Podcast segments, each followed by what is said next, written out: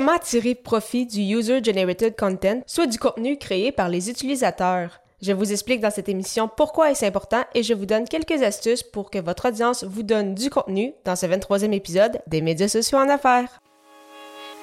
Les médias sociaux en affaires est votre rendez-vous hebdomadaire pour en connaître davantage sur les différents réseaux sociaux et les plateformes de création de contenu dans un contexte d'affaires.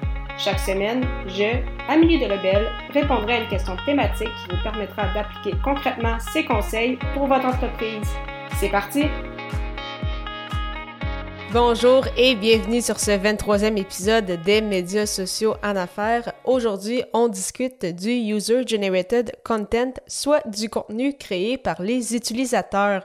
Premier point, pourquoi est-ce important le User Generated Content? Parce que ça permet de créer un sentiment d'appartenance, d'aider à bâtir une communauté où les gens vont être heureux de s'identifier et ils vont tellement être heureux de partager soit sur vos produits, soit sur vos services, euh, qu'ils voudront justement repartager euh, des photos donc euh, qu'ils ont pris avec justement votre chandail en mangeant votre restaurant ou peu importe. Et, et, ils, vont, ils vont également souhaiter être repartagés par la suite en stories, par exemple avec Instagram ou en publication. Ça peut être aussi très, très puissant pour obtenir des témoignages. Donc, vraiment, le User Generated Content, c'est vraiment, c'est ça, du contenu créé par les utilisateurs. Donc, ils deviennent des ambassadeurs de votre marque.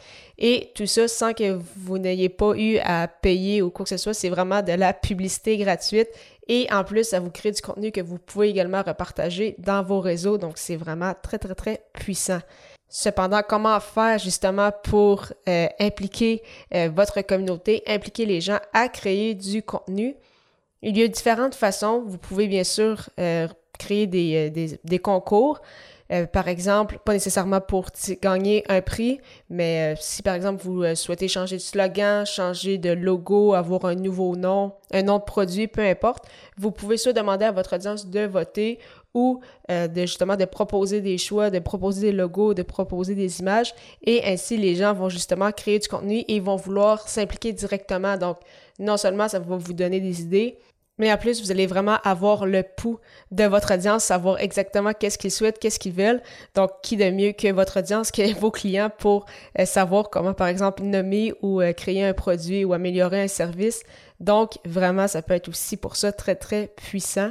Donc, euh, ça, vous donne directement de la valeur et ça va également vous aider justement à bâtir une image de marque. Vous allez mettre de l'avant vos valeurs, vous allez peut-être même créer des valeurs avec votre audience et c'est pour ça que les gens, en fait, s'identifient à une marque. Les gens vont s'identifier à une marque en raison de leur valeur, de ce que cette marque-là dégage, plus que vraiment à un produit ou à un service. Et on le voit justement avec, par exemple, certaines certaines grandes marques. Aujourd'hui, les gens s'identifient pas à un produit ou à un service, mais vraiment aux valeurs, que ce soit des valeurs environnementales, dépendamment de l'implication aussi des entreprises dans certaines causes qui leur portent à cœur, que ce soit les enfants malades, que ce soit la promotion du sport pour, euh, pour les filles, pour les femmes.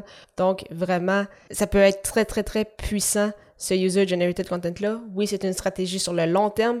Euh, si euh, vous venez de lancer votre entreprise ou euh, vous débutez, c'est sûr que vous n'aurez pas une communauté engagée de plusieurs milliers de personnes, mais tranquillement, pas vite, en racontant votre histoire, en expliquant qui vous êtes, pourquoi vous avez créé votre entreprise, donc votre fameux pourquoi.